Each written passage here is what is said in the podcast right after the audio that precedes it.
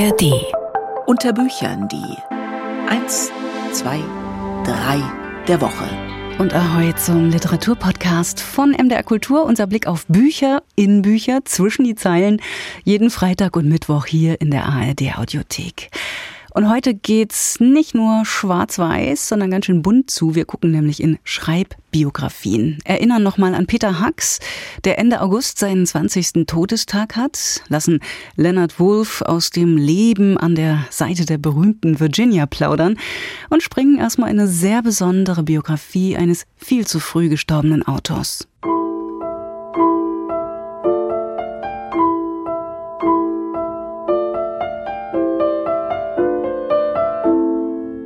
Tobias Rüther, Herrndorf, eine Biografie. Auf dem Cover sitzt ein Mann, der Autor, Wolfgang Herrndorf, gemalt von ihm selbst. Und wenn man es genau nimmt, fangen mit dem Cover die Überraschungen schon an. Dass der Autor 2013 viel zu früh gestorben auch Maler war, das wissen die wenigsten. Matthias Schmidt hat die Biografie für uns gelesen und mit Annette Mautner über diese und andere Überraschungen gesprochen. Ja, das wird für viele tatsächlich neu sein. Man könnte sagen, sein halbes Leben als Künstler hat Wolfgang Herrndorf als Maler und Illustrator verbracht. Er hat ja in Nürnberg Kunst studiert, mehrere Jahre auch dort gelebt. Aber so richtig angekommen in der Kunstwelt ist er nie, weil er sich den zeitgenössischen Trends verweigert hat. Herrndorf war immer auf der Suche nach der perfekten Form, nach den perfekten Farben. Sein Ideal war Jan Vermeer und Tobias Rüther beschreibt das sehr lebhaft, wie Herrndorf damit an der Kunsthochschule aneckte, wie er als gestrig galt und immer auch als etwas verschroben. Später hat er beispielsweise einen Helmut Kohl Kalender im Stile Vermeers veröffentlicht. Das ist sehr amüsant. Und er hat dann quasi von heute auf morgen das Malen eingestellt und ist Schriftsteller geworden. Auch beim Schreiben wird ihn aber diese Suche nach der perfekten Form antreiben. Das arbeitet Tobias Rüther schön heraus. Herrndorf war ein Analytiker dessen, was er liebte, ob jetzt Proust oder Stendhal, ob Christian Kracht oder Brad Easton Ellis. Und das findet sich dann auch in seinen Büchern wieder.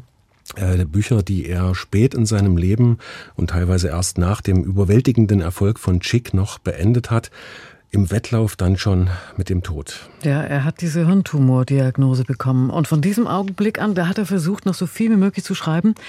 Eigentlich eine unvorstellbare Situation. Welche, welche Rolle spielt denn seine Krankheit und sein früher Tod in der Biografie? Das schwebt natürlich über allem, aber äh, Tobias Rüther erzählt im Wesentlichen chronologisch und er behandelt die Krebserkrankung und Herrndorfs Umgang damit, vor allem äh, damit wirklich erst 2010, also relativ spät im Buch, nämlich als mit der Diagnose Diagnose, äh, dieser äh, tödlichen Diagnose, die Leidens- und dann eben Arbeitsgeschichte sich intensiviert, will sagen, es gelingt Tobias Rüther zugleich Herrndorfs Talent und seine literarische Qualität zu erläutern aber eben auch alles, was dann mit der Krankheit und dem bevorstehenden Tod verbunden ist. Und das war gewiss keine einfache Aufgabe, denn tatsächlich gab es ja, als Chick erschien, äh, aber auch danach bei Sand zum Beispiel, dem Roman, dafür hat er ja unter anderem den Preis der Leipziger Buchmesse bekommen, äh, durchaus ein paar Diskussionen darüber, ob die Krankheit vielleicht beim Erfolg eine Rolle gespielt haben könnte, als eine Art PR-Faktor sozusagen. Und wie klar und sensibel und vielschichtig auch Rüther das erzählt, das ist bravourös. Dieses Buch wird dem Künstler und dem Menschen Wolfgang Herrndorf gerecht. Hm. Nun sagten Sie schon, äh, er war immer auf der Suche nach der perfekten Form, ob nun als Maler oder dann auch als Schriftsteller. Was für einen Menschen daneben lernen wir denn in dieser Biografie kennen? Herrndorf war immer eigenwillig, ein bisschen wunderlich, könnte man sagen, wenig an Öffentlichkeit und der Meinung der Öffentlichkeit interessiert, also ganz sicher kein einfacher Typ. Er trug gerne eine Trainingsjacke und lebte bis kurz vor seinem Tod in einer wirklich eher einfachen Wohnung in Berlin. Er aß Dosengulasch, war ein Computernarr ähm, und selbst als er in Klagenfurt dann den Publikumspreis erhielt beim Wettlesen, gab er kein Interview. In Nürnberg hatte er sich einer Rollschuhgruppe angeschlossen bei der Deutschen Post gejobbt. Das war so sein Kontakt ins wirkliche Leben.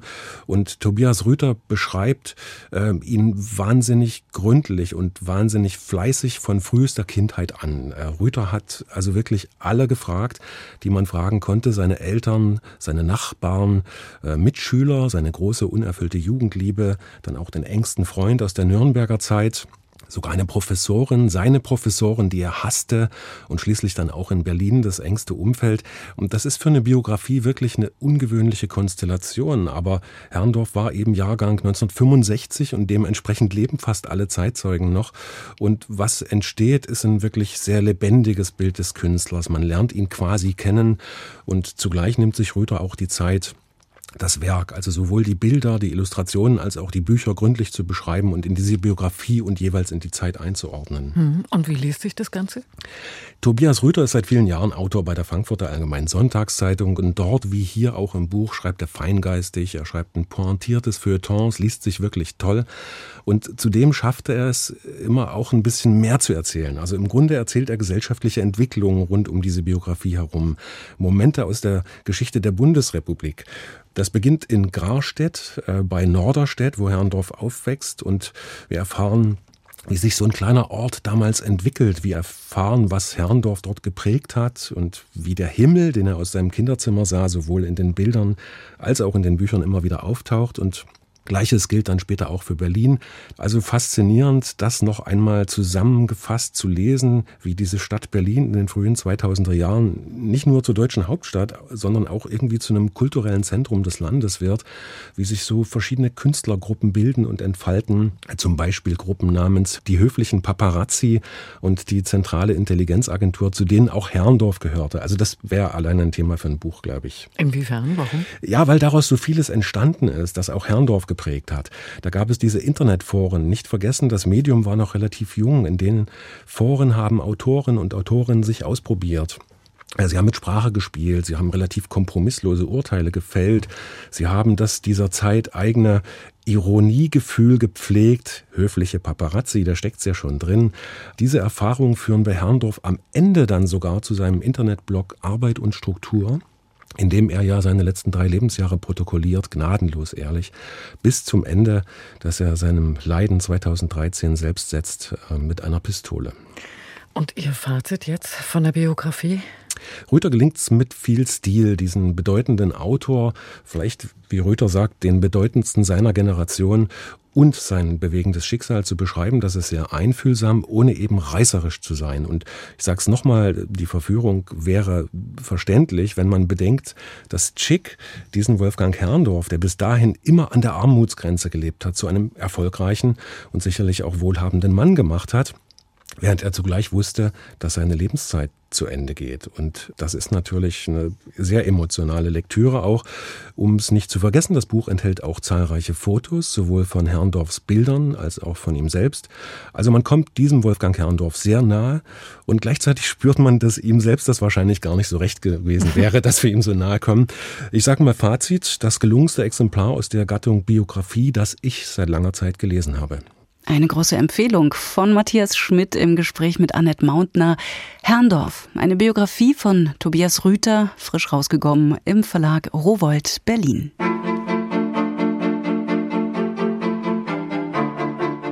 Leonard Woolf, Mein Leben mit Virginia. Leonard Woolf war ein erfolgreicher britischer Verleger. Er hat zudem Romane und Bücher über Politik geschrieben. Aber bekannt ist er heute vor allem als Ehemann von Virginia Woolf und für seine Erinnerungen an die berühmte Schriftstellerin Mein Leben mit Virginia. Der Schöffling Verlag, der hat das seit Jahren schon vergriffene Buch jetzt in der alten bewährten Übersetzung neu rausgebracht. Unser Kritiker Holger Heimann hat's gelesen. Was ich sagen möchte, ist, dass ich alles Glück in meinem Leben dir verdanke. Das schrieb Virginia Woolf im Abschiedsbrief an ihren Mann Leonard Woolf, bevor sie sich 1941 im Alter von 59 Jahren das Leben nahm. Fast 30 Jahre waren beide verheiratet. Während dieser Zeit schrieb Virginia Woolf ihre bedeutendsten Romane, aber immer wieder wurde sie auch von Depressionen und Selbstmordgedanken heimgesucht. In der umfangreichen, mehrbändigen Autobiografie, die Leonard Woolf am Ende seines Lebens schrieb, nehmen die, Zitat, Jahre mit Virginia einen zentralen Platz ein. Das Buch Mein Leben mit Virginia, das 1911 mit der Rückkehr von Leonard Woolf aus dem Staatsdienst in Ceylon beginnt und 1941 endet, ist längst ein Klassiker. Niemand ist Virginia Woolf, einer der berühmtesten Schriftstellerinnen des 20. Jahrhunderts, näher gekommen als der Autor. Virginia hat als einziger Mensch, den ich gut gekannt habe, das, was man Genie nennen muss. Genie deshalb, weil bei ihr der geistige Prozess gänzlich anders als der gewöhnlicher oder normaler Menschen zu sein scheint und auch anders als die normalen geistigen Abläufe der ungewöhnlichen Menschen. Leonard Woolf entwickelte für die sensible Schriftstellerin einen rigiden Lebensführungsplan. Gesunde Ernährung und viel Ruhe sollten Zusammenbrüchen vorbeugen. Der Autor verhehlt nicht, dass seine strengen Vorgaben zu Streit führten. Man kann sie auch als Bevormundung betrachten, wie es nachfolgende Generationen taten. Für den fürsorglichen Ehemann aber war klar, wenn Virginia ein ruhiges, naturgemäßes Leben führte, regelmäßig aß, früh ins Bett ging und sich geistig und körperlich nicht überanstrengte, blieb sie ganz gesund. Aber wenn sie sich auf irgendeine Weise zu sehr anstrengte, wenn sie einem ernsten physischen, geistigen oder seelischen Druck ausgesetzt war, traten sofort Symptome auf, die bei normalen Menschen unbedeutend und vorübergehend sind, bei ihr aber ein Signal für ernste Gefahr waren. Die Erinnerungen von Leonard Woolf, für die er sich auf ältere Notizen stützte, sind auch deswegen lesenswert und aufschlussreich, weil sie vom präzisen und scharfen Blick eines Außenseiters auf die britische Upper Class geprägt sind. Als Jude und Enkel eines Ladenbesitzers fühlte Wolf sich nie der Aristokratie zugehörig, mit der er vor allem durch seine Heirat intensiv in Berührung kam. Sie lebten in einer besonderen Atmosphäre von Einfluss, Auftreten, Ansehen, und es war für sie so selbstverständlich, dass sie sich dessen so wenig bewusst waren wie Säugetiere der Luft und Fische des Wassers, in dem sie leben. Ich weiß, dass ich der aristokratischen Schicht gegenüber ambivalent eingestellt bin, dass ich sie nicht mag und sie verachte, sie aber gleichzeitig um ihre anmaßende Urbanität beneide. Diese Aufzeichnungen spiegeln unverstellt die eigene Position und Rolle. Eigentlich habe ich mich immer unsicher gefühlt, schreibt Wolf an einer Stelle und sie liefern respektvolle und gleichzeitig entlarvende Porträts großer Autoren. Mit wenigen Strichen wird etwa der geistreiche Egozentriker George Bernard Shaw kenntlich. Aber Wolf ist nicht nur deutlich, er ist auch diskret. Kein Wort fällt über die mehrere Jahre andauernde Liebesbeziehung von Virginia Woolf zu der Schriftstellerin Vita Sackville West. Nur einen Satz schreibt der Autor. Virginia begann sich häufig mit Vita zu treffen. Einen beträchtlichen Teil seines Berichtes widmet Leonard Woolf dem gemeinsamen, legendären Verlagsprojekt, der Hogarth Press, in der Virginia Woolfs Bücher erschienen und die vieler anderer großer Zeitgenossen. Woolf zeichnet den Weg nach von der kleinen Druckerpresse, die als Hobby und Ablenkung gedacht war, hin zum professionellen und profitablen Verlag. Penibel listet er auf, wie viel das Verlegerpaar mit den Büchern von Virginia verdiente, oder besser, wie wenig. Manchmal mögen die Zahlenkolonnen etwas ermüdend sein. Aber auch sie sind letztlich nur Ausdruck des Anspruchs dieses Autors, einen, Zitat, wahrhaftigen Bericht zu geben. Holger Heimann war das über Leonard Woolf, Mein Leben mit Virginia, Erinnerungen. Herausgegeben von Friederike Groth, übersetzt von Ilse Stratmann, erschienen im Schäffling Verlag. Peter Hacks zum 20. Todestag. Peter Hacks, der am 28. August vor 20 Jahren starb, war einer der bekanntesten Dichter der DDR. In jedem Fall war er der exzentrischste.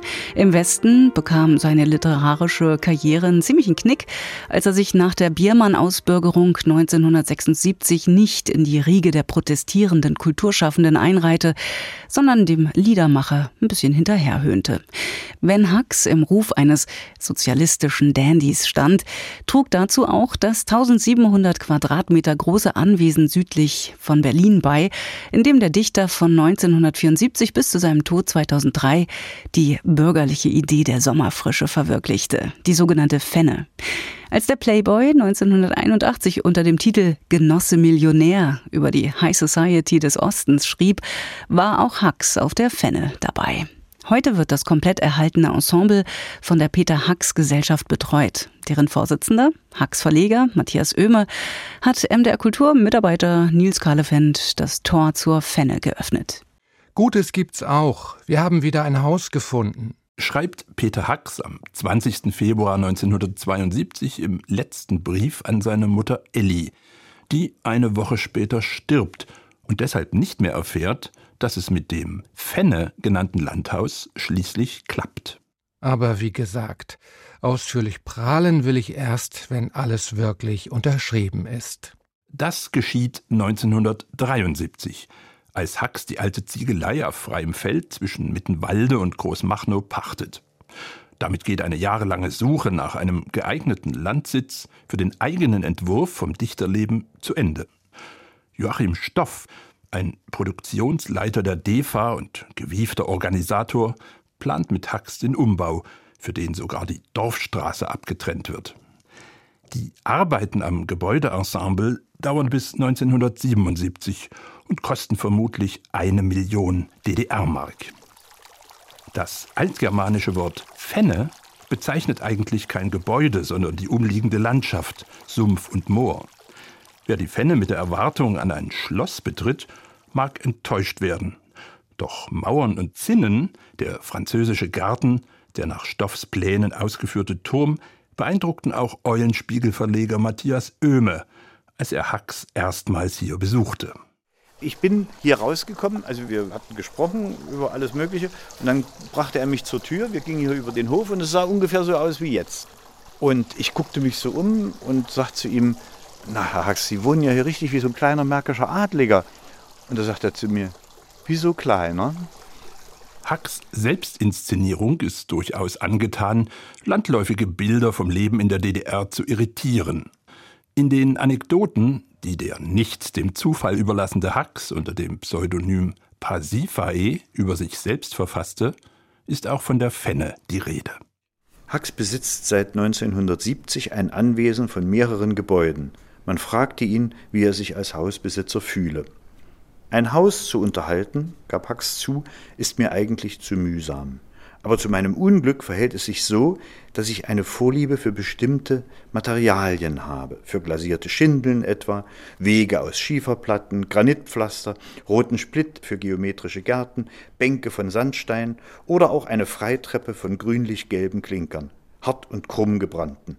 Und wo anders, sagte Hax, kann ich derlei Dinge unterbringen, als in einem geräumigen Haus auf dem Lande wohin das Auge fällt. Antiquitäten, Gemälde und Accessoires, häufig in wildem Mix. Im Gang Büsten von Hegel und Rosa Luxemburg, vorm Arbeitszimmer reckt ein Bronze Priap seinen mächtigen Phallus. Fast unnötig zu erwähnen, dass Hax und seine Frau Anna Elisabeth Wiede ein Pfauenpaar hielten, dazu Koi-Karpfen im angelegten Teich. Das Ehepaar Hax ist immer am, um den 15. Mai herausgefahren auf die Fenne und ist ungefähr am 15. Oktober wieder reingefahren. Also sie sind ein halbes Jahr hier gewesen und ein halbes Jahr in Berlin. Auto hatten sie nicht, äh, haben sich dann kutschen lassen vom Gärtner hier, vom Hausmeister. Gesellschaftliches Leben her, Partys hin. Für Hax war die Fenne vor allem Arbeitsrefugium. Er hat im Grunde fast jeden Sommer ein Stück geschrieben. Und die anderen Sachen hat er dann im Winter geschrieben. Auf der Fenne entstanden aber auch Kindergeschichten, Gedichte, mit Liebkind im Vogelnest ein ganzer Roman für Kinder. Ein Buch wie aus dem Fenster geschaut und aufgeschrieben. In den mächtigen Scheunenbalken in Hacks Arbeitszimmer hängt der Galois-Rauch aus 30 Jahren. Hacks hat nie nicht geraucht. Es gibt den schönen Spruch von ihm, äh, jemand kommt und zweifelt, ob er rauchen kann. Und Hack sagt, hier dürfen Sie rauchen, hier sind Sie unter Menschen. Die barocke Standuhr, die Platz für mehr als sieben Geißlein bietet, zeigt auf ewig zwei nach vier. Der Gärtner hat sie angehalten, als Hacks gestorben war. Die Legende will es, dass der letzte Pfau an Hacks Todestag, dem Goethe-Geburtstag 2003, auf Nimmerwiedersehen verschwunden ist. Nils Kahlefeld besuchte für uns die Sommerresidenz des Dichters Peter Hacks, der dort am 28. August vor 20 Jahren starb. Wer mehr über diesen seltsamen, eigenwilligen Ort erfahren möchte, dem sei eine Publikation des Kulturjournalisten Matthias Dell empfohlen. Peter Hacks auf der Fenne in Großmachnow. Das ist in der Reihe der Frankfurter Bundbücher erschienen. 32 reich illustrierte Seiten für 10 Euro. Dreimal Biografie bei unseren drei der Woche, der Unterbüchern Podcast von MDR Kultur. Jeden Freitag frisch hier in der ARD Audiothek und jeden Mittwoch gibt's den großen Podcast, in dem wir in deutlich mehr als drei Bücher lesen. Nächste Folge mit ganz frischen Romanen aus dem kommenden Herbstprogramm. Hilary Mantel etwa ist dabei oder Colson Whitehead. Ich bin Katrin Schumacher. Gutes Lesen und Ahoi.